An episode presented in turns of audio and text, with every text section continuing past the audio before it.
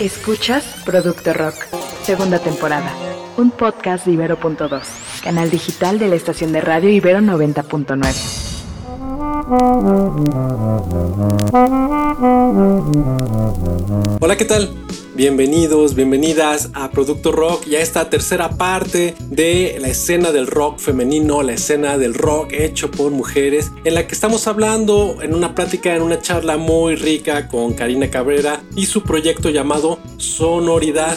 Y bien, Vamos a seguir abundando en este tema. Por favor, no se desconecten, no dejen de descargarnos. Y pues si tienen comentarios, si tienen ideas para compartir con nosotros, por favor háganlas llegar a nuestras redes sociales. Continuamos. Karina, ¿tú qué estás haciendo este mapeo de los movimientos femeniles musicales aquí en, aquí en México? ¿Cuál notas ¿Qué es la tendencia? Vamos, estamos originalmente aquí hablando de rock. ¿Qué hay más allá? ¿Hacia dónde está creciendo? ¿Hacia dónde se está expandiendo esta producción? Tiene mucho que ver con las narrativas. Cuando yo inicié el mapa, pues obviamente la, mayoría de las bandas que yo conocía pues eran bandas de rock y de punk. Mi idea era esa, voy a encontrar un montón de bandas de rock y de punk. Pero al estar haciendo el registro, lo primero que descubrí es que estaba registrando más DJs o más mujeres dentro de la música experimental y mujeres en el hip hop y RB y neoperreo. Las últimas dos zonas mucho más importante por la forma en la que se está generando la escena. Por ahí María Advertencia Lírica dice que la inserción de las mujeres en el hip hop tiene sentido porque es un género que nace enojado. Entonces está validado que, que tengas un enojo, ¿no? No es como el folk que, que, no puedes estar enojada, sino que tienes que hablar de ciertos temas. Es más, abordarlos de cierta manera.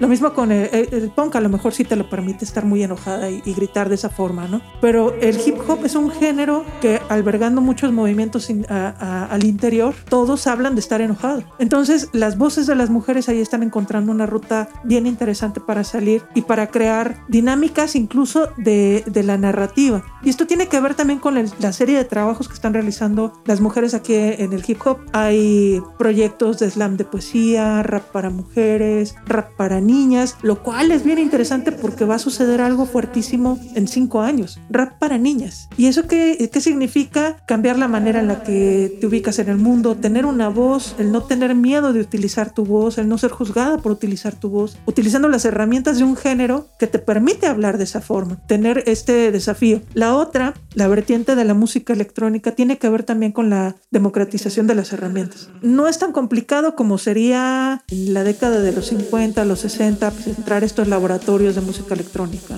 En la actualidad tú puedes conseguir muchas herramientas para trabajar y cuando no tienes que someterte al escrutinio de lo que dicen los demás o los productores y demás, que te encierras y, y eso le pasa a todos, ¿no? Te encierras y trabajas y tú decides si está chido o no y lo sacas. Cuando las mujeres pueden trabajar de esa manera sin, ser juzgadas, no nada más rompen el miedo, sino que fortalecen su voz. Sí, sí hay muchas bandas de rock, sí, sí hay muchas bandas de punk, sí, sí hay muchas bandas integradas completamente por mujeres. Yo tengo registradas ahorita 54 bandas completamente por mujeres. Sí hay muchos proyectos mixtos con mujeres al frente. No registro los otros proyectos mixtos porque la dinámica de invisibilización de las mujeres en proyectos dominados por hombres es completamente distinta, ¿no? Pero también hay proyectos individuales creciendo al por mayor. ¿Por qué? Porque volvemos a esa dinámica, ¿no? Cuando se democratizan las herramientas, tanto de producción como difusión, cambian también la dinámica, ¿no? Que no necesites que, te apruebe un sello discográfico, que no necesites que te apruebe una estación de radio, que te digan si te van a meter o no te van a meter en circulación. Lo importante es que tú estás en circulación con tus propias herramientas, ¿no? Bueno, recuerdo una, anécdota muy interesante. Hace, hace algunos días estuvo aquí en la Ibero Isabela Love Story y recuerdo que algunos, algunos compañeros, compañeras estaban como indignados con su show, ¿no? Que es una chica que, o sea, viene vestida muy sexualmente, ¿no? De alguna forma, apropiándose de su sexualidad también y exponiéndola. Y curiosamente muchos, escuchaba comentarios de gente que estaba muy indignada, ¿no? Porque, ¿cómo la traen aquí? Qué vulgar, esto. Media hora antes acabamos de ver las luchas, o sea, cinco o seis hombres violentándose terriblemente, también semidesnudos peleando y todo el mundo estaba feliz. Pero esta chica en una hora causó más polémica que esos cinco hombres violentándose. Y la respuesta no es exclusivamente hombres, ¿no? También las mujeres, cómo tenían esta, pues, indignación, ¿no? Este es un caso muy chistoso, ¿no? Conectando mucho esta idea de cómo el reggaetón de alguna forma lo que está tratando de rescatar es el, que ya lo tocaremos más adelante en, algún otro programa, es la reapropiación del cuerpo, ¿no? Porque si, si hay algo que vemos en la música del siglo XX es mucha esta exaltación de lo espiritual y lo poético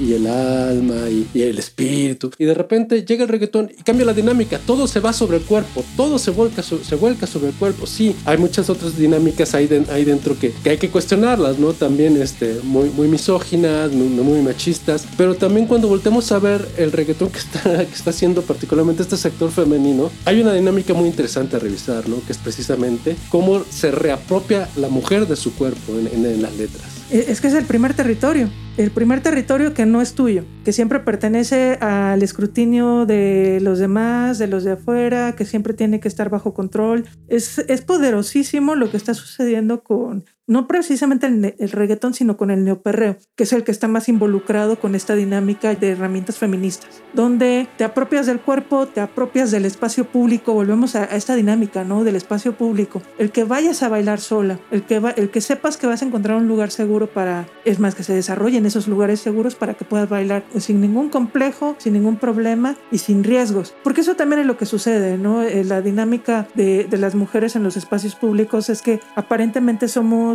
propiedad de todos los hombres que están presentes. Entonces te pueden ligar, te pueden decir, te pueden mirar, te pueden observar, te pueden hacer muchas cosas sin siquiera tocarte. Cosas que te incomodan muchísimo. Sin embargo, cuando entras a estas dinámicas del perreo, eh, sí hay que considerar de quiénes están realizando tales o cuáles letras, cuál es la dinámica, cuál es lo que, qué es lo que se habla dentro de esa narrativa. Ahí es donde cambian las cosas, ¿no? La gran mayoría de las mujeres que están trabajando en el neoperreo y que tienen este tinte muy feminista es hablar primero del territorio, que es el cuerpo, el hablar de, tus necesidades, expresarlas y, y de expresar una libertad. Cuando aparece el movimiento Riot Girl, lo primero que se grita es mujeres al frente, el derecho al espacio público, el derecho a estar dentro de un espacio sin ser violentadas. Cuando estamos llegando al neoperreo, sí sigue siendo todavía mujeres al frente, pero también es mujeres al centro. Es hablar de tu narrativa, es hablar de tus necesidades, hablar de las problemáticas, ¿no? Porque no nada más es el baile. Hay, hay canciones que hablan de la violencia, que, que, se, que se conjugan y se, se mezclan con otros géneros para darle más sentido y congruencia a esta narrativa que sí la bailas, pero habla también de ti. Esa también la evolución de las mujeres dentro de la música. El dejar de hablar de lo que sientes por alguien, por lo regular es una relación heteronormada, a empezar a hablar de qué te sucede a ti al hablar incluso de, relaciones que no son heteronormadas, ¿no? Es una evolución dentro de los derechos, es una evolución dentro de la apropiación del espacio público y parece que el último territorio pues es el cuerpo. Ah, nos apropiamos de la palabra, ya nos apropiamos de los instrumentos, ya nos apropiamos de la narrativa. Parece que ahora la necesidad es apropiarse del cuerpo. Oye, ¿qué podremos decir sobre los festivales musicales? ¿Cómo están ganando espacio las mujeres allí? No creo que los estemos ganando. Como comentaba hace ratito, igual y se están compartiendo los escenarios. Yo inicié este, este 2022 un estudio sobre festivales en México. Sí hay una línea entre la cuota, que la cuota podría ser entre pues, el entre el 5 y el 15%. Sí hay festivales donde de 70 proyectos, y sobre todo en la música electrónica, solo hay tres proyectos femeninos, ¿no? Hay otros festivales que a lo mejor trascienden al, al 30, al 40, pero afortunadamente sí estamos teniendo festivales que ya pasaron de la cuota y están en, en zona de equidad, ¿no? Eh, estoy hablando, todavía no son la mayoría, pero sí estamos entre el 48 y 57% de representación femenina, lo cual sí es ganancia, porque esto no, no sucedió ¿no? Sí, hay muchos festivales donde no hay ni siquiera mujeres, es más, ni se les menciona, ni se les, pues ni siquiera se, les ocurre invitarlas, ¿no? Pero también depende de los géneros. Hay festivales, por ejemplo, Baidora es el que tiene mayor representación femenina aquí en México. Es un festival que, que sí habla sobre la diversidad, sobre las necesidades de, de, de balancear estos escenarios, ¿no? Le seguiría, yo creo, Ceremonia, que es un festival también que eh, no nada más habló de representación femenina, sino de diversidad, ¿no? Eh, es algo que también estamos notando mucho en estos eventos. Hay mucha resistencia todavía. Eh, la resistencia a veces también viene desde el mismo público, pero esta resistencia es parte de, pues, de todo un circuito, ¿no? Lo que les decía hace ratito, este filtro que, te, que es un círculo que te va sacando y que no le va dando continuidad, es porque no hay presencia femenina en las estaciones de radio, es mínima la programación, estamos hablando que entre el 30 y el 10% de la programación es, son mujeres, lo cual evita la formación de un público que esté acostumbrado no nada más a escucharlas, sino también a verlas. ¿no? Estamos hablando de poca cobertura, por poner un ejemplo, lo que sucedió en Vive Latino con todos los escenarios compartidos por mujeres, no apareció ninguna nota, no hubo ningún artículo. Nos enteramos por redes sociales, por las redes sociales de las que se subieron a los escenarios escenarios y eh, si acaso de los que estaban abajo y que decidieron documentar. Esa es invisibilización, o sea, es, un registro que no podemos incluir en absolutamente ningún lado porque no se escribió en la nota, nadie le interesó escribir una nota. Esa es otra. El, el, lo que desarrollamos en torno a esos festivales, ¿no? Si tu festival y tu cartel solo muestra hombres, das por hecho que las mujeres no son parte de, de esos festivales. Lo que se promueve dentro de los festivales. En Viva Latino en algún momento se les hizo muy simpático que en las pantallas, ya ven que siempre están capturando al público y demás, cada vez que aparecía una mujer y la ponían en la pantalla, le ponían el mensaje zórrale. Con eso estás generando y propiciando un ambiente súper tóxico y súper nocivo para las mujeres, eh, eh, no nada más sobre el escenario, que seguramente van a ser agredidas porque se está propiciando eso. No sé si ya lo, lo sigan haciendo, pero esa era una dinámica de hace, que les gusta, 10 años. Es parte de, de formación de público, de lo que realizamos en los medios de comunicación, de lo que proyectamos en los mismos festivales, ¿no? ¿Qué tipo de imágenes utilizamos para promover nuestros festivales? Son mujeres en bikini, eh, eso ya inmediatamente crea ciertas dinámicas que van a afectar incluso a las mujeres que lleguen a esos escenarios, ¿no? Casos de violencia, y les dije Dover, lo que le pasaba a las ultrasónicas. Jimena Sariñana, Natalia Lafourcade, les tocó enfrentar públicos muy, muy, muy, muy agresivos. Y son dinámicas que a veces vienen desde el mismo escenario. Cuando los músicos también empiezan a pedir eh, chichis para la banda, el cosificar a las mujeres desde los escenarios, se crea también un ambiente súper tóxico, ¿no? Son dinámicas en conjunto, ¿no? Que no nada más son sobre la continuidad, no nada más son sobre los filtros. Eh, en general es una formación del público. Cuando el público logramos acostumbrarlo, no me gustaría usar la palabra normalizar porque pues así debería ser, ¿no? Pero cuando el público no está acostumbrado a apreciar la música de las mujeres e inmediatamente la desestima diciendo que es pop, ya estamos eh, creando dinámicas que no van a permitir que estos festivales le pongan atención. Y todo, todo viene de ahí, ¿no? Desde la programación, la, la cobertura, cómo estamos formando nuestro público para que en cierto momento exijan que esas mujeres lleguen a los escenarios. Justo das respuesta a la última inquietud que teníamos eh, nosotros con la pregunta que te íbamos a hacer acerca de, factores que influyen en el éxito de una banda, en este caso de una banda integrada por mujeres, ¿no? Ya hablaste de crear estas propias eh, redes, ¿no? Es decir, de visibilizar el trabajo, ¿no? Y esto cómo también va a impactar en esto que mencionaste desde el inicio, ¿no? Que es la continuidad, ¿no? Es el hecho de decir, podemos ver a una banda formada por puras mujeres que está en la escena y que continúa produciendo música, que continúa vigente en los festivales, haciendo conciertos. Eh, ¿Qué otro elemento podrías mencionar? Bueno, mencionaste también acerca de esta parte importantísima de difusión y mercadotecnia, ¿no? Que finalmente también parte de esta forma de, de, ir creando lazos, ¿no? Crear redes en donde se vayan apoyando y donde haya representación, porque pues tiene que haber gente en radio, tiene que haber gente en prensa, tiene que haber gente que diga, ok, esto es importante eh, porque mi visión como mujer me permite ver que esto eh, va a dar eh, pie a que esta banda continúe haciendo su labor, ¿no? Y que además el, el circuito, el gremio, eh, la industria del rock o de la música en general hecha por mujeres, pues continúe vigente. ¿Qué otro elemento podrías mencionar tal vez que tal vez nos haya escapado? Que vaya, que esto este, es importante, como tú dices, pues reflexionar, porque finalmente, por lo que veo, lo que tú mencionas acerca de todo lo que haces escaneado en el país, ¿no? Es algo que ya detectaron, es algo que ya que de alguna manera ya tienen muy consciente y que están trabajando para poder combatirlo. Yo creo que el ejercicio más sencillo sería visibilizar, escuchar. Yo ahorita tengo registrados, son 50 discos lanzados este año, de los cuales yo sé que ni siquiera 10 han circulado en las estaciones de radio. Fácil como de voy a escuchar el disco, pero voy a escucharlo bajo otros parámetros. Cuando metemos esta serie de filtros y parámetros, es más, en la semana me decían es que yo escucho música de mujeres y no me da pena. Esa idea, ¿no? y, así yo también sí me quedé así como creo que ese es el gran problema, que creas que la música de mujeres da pena, ¿no? O la música realizada por mujeres es algo que te debe dar pena. Ese es una serie de ejercicios que tienen que ver con cuestiones culturales, cuestiones sociales, cuestiones políticas incluso, ¿no? ¿Cómo escuchar la música sin estos parámetros? Es muy difícil, es súper complicado porque eh, los parámetros están realizados desde, otra, desde otro lugar y otra postura, pero cuando empezamos a observar a las mujeres a partir de la creación, sus propias tendencias, sus propias referencias, sus propios lineamientos y lo, lo que están creando dentro de su escena bajo otros parámetros y otra visión que no sea precisamente la del canon. Entonces entendemos de qué se trata la escena, ¿no? ¿Por qué es tan importante el hip hop? ¿Por qué las letras están cambiando tanto? ¿Por qué si hay tantas músicas trabajando en conjunto? ¿Por qué hay tantas intervenciones y tantas colaboraciones? En realidad, eh, desde mi perspectiva, ahorita como estamos iniciando registros, además de la recuperación histórica y la compensación histórica, ahora sí estamos realizando registros. Sí estamos sacando fotografías, que es algo que no existía antes. Tenemos listas y listas y listas de lo que se está realizando, cuántos sencillos están saliendo, cuántos discos están saliendo, por dónde se están moviendo. El hecho de que ustedes me pregunten cuál es la tendencia es que creen que sí, hay tendencias. Antes no se pensaba eso. O sea, no, las mujeres hacen algo y quién sabe que sea. Es pop, ¿no? Todo es una línea de tiempo que está marcada por el pop.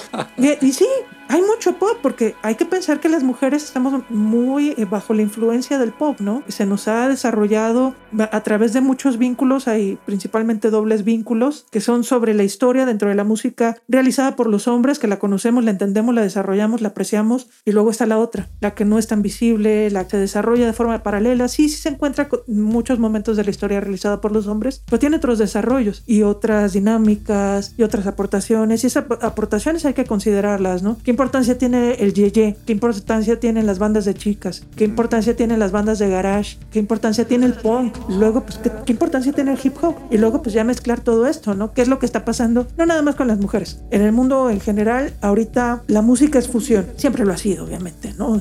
No hay que pensar que no, antes de eso no había fusiones. Pero las fusiones ahora sí son como tan, tan, tan expresivas, ¿no? El que puedas eh, hablar de rap y de hip hop en, el, en una misma línea, pero al mismo tiempo puedas meterle punk y al mismo tiempo puedes meterle dinámicas de jazz y de blues. Es la parte más interesante ahorita de la música, ¿no? Que no es precisamente la que responde al rock o, o al punk. Esa es, esa es, la cuestión, ¿no? Todos quisiéramos que, si, que siguiera eso muy vivo. Posiblemente sí sigue muy vivo, pero ya no en la forma en la que lo conocíamos. Claro, oye, y, y algo importantísimo que no se nos puede escapar es eh, dónde podemos encontrar toda esta información. Tú nos hablaste de todos estos 50 discos, todo ese trabajo que estás haciendo. Y para la gente que nos está escuchando, eh, ¿a dónde se acerca? Porque vaya que dijimos que íbamos a dar referencias y bueno, tú diste todas las habidas y por haber. Y además, pues estás haciendo este mapeo. Eh, la gente que quiera escuchar, que quiera escuchar música hecha por mujeres y que, que se acerque a todos estos, estos géneros, ¿dónde puede encontrar todo este trabajo? El, el proyecto Sonoridad funciona nada más en redes sociales, no es un sitio, no existe como tal, precisamente para incidir en la conversación en el timeline. ¿no? El reposteo es lo más importante de, de este proyecto. Pueden encontrarlo como Sonoridad MX tanto en Twitter como en Instagram. Es un grupo en Facebook que en realidad es un compilado de red noticiosa porque se comparte todo lo que se publica en todos los medios, bueno, al menos en 40 que estamos analizando.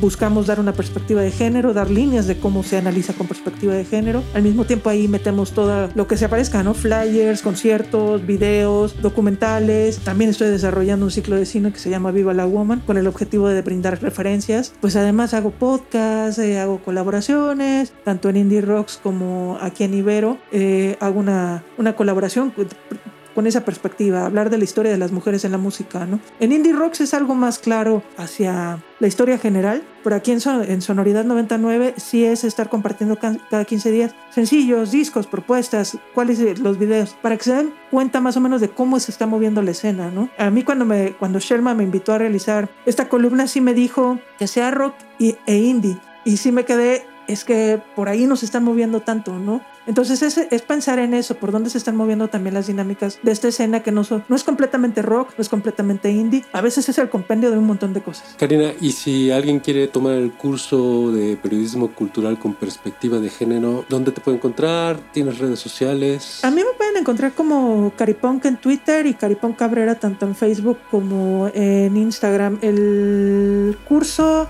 lo doy unas cuantas veces al año porque sí es, eh, es desgastante porque hay que analizar un montón de cosas, además de que se, se, desarrolla un festival de cine paralelo dentro de ese curso. Vemos muchísimas películas, muchas, muchas, muchas para ir modificando la perspectiva, ¿no? Desde cómo eran eh, principios de la década de los 20 hasta cómo se entiende la, la música realizada por mujeres en la actualidad. Todavía no lo tengo planeado, posiblemente para julio lo, lo esté realizando, pero ya lo estaré avisando por las redes sociales. Bueno, pues a las personas que nos están escuchando, escucharon que escucharon esta cátedra, o sea, no, no, no tiene otra, otra denominación. La verdad es que tanto César como yo estamos completamente impresionados. Además nos llevamos información muy, muy útil que, que, pues bueno, también como, como hombres nos toca aprender este, y conocer y, y, nos obliga también a darle difusión. O sea, e, es como, como, como una obligación, y no nada más de, nosotros como hombres, sino de yo creo que de cualquier, cualquier persona, ¿no?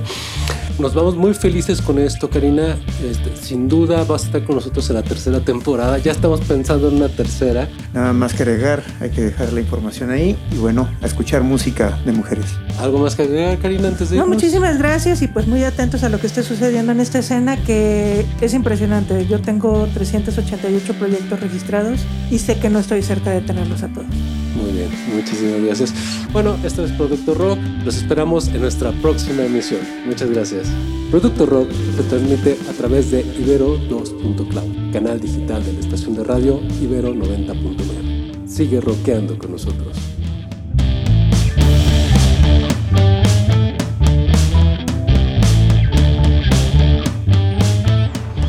Escuchaste Producto Rock, segunda temporada. Disponible en plataformas de audio y en el sitio ibero99.fm. Era bien conocido en la comunidad, así que sería garantía pactar con ellos para poner en marcha su proyecto. En el grupo con el que le tocaría viajar se enlistaron también 21 personas de Guanajuato, dos de Hidalgo y uno de Monterrey. Supusieron que había tenido que partir ya sin el dinero que llevaban. Regularmente se tardan entre una semana y 15 días en pasarlos para Estados Unidos. Escucha Juntos contra la atrocidad. Soy Maite Azuela. Juntos contra la atrocidad. Primera temporada. Un podcast de Ibero.2, canal digital de la estación de radio Ibero 90.9.